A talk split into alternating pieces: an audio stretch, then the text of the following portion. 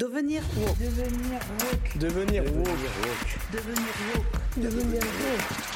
Devenir woke. Devenir woke. Devenir woke. Devenir woke. Devenir woke. Je vous parle depuis une certitude. On est des enflures. Toutes et tous. Pas juste vous, moi aussi. Bon, pas tout le temps, heureusement, mais on a toutes et tous déjà eu des réflexes de merde. Sexistes, racistes, classistes ou autres. On a pensé, voire on a dit des choses problématiques, on a eu des comportements offensants. Parfois, on s'en est rendu compte, mais bien souvent, on n'a pas vu le problème. Les militantes et militants parlent d'oppression systémique. Ça veut dire que les oppressions, c'est pas juste des questions interindividuelles, mais des questions de société, des questions qui interrogent les hiérarchies sociales. Alors, comment devenir inclusif alors que même certains médias et politiques sont normatifs, voire stigmatisants?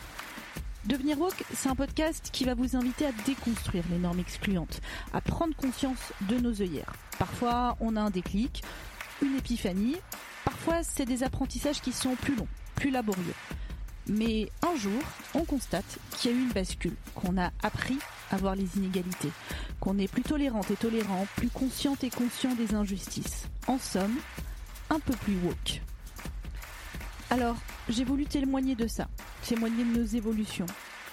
Montrer que, la société, bien souvent, nous encourage à avoir des pensées réactionnaires, à avoir des réflexes qui sont jugeants et excluants, mais qu'on est nombreux et nombreux à avoir évolué vers quelque chose de plus positif, qu'on a réussi à devenir plus tolérante, plus tolérant, plus inclusif, envers les autres, mais aussi envers soi-même.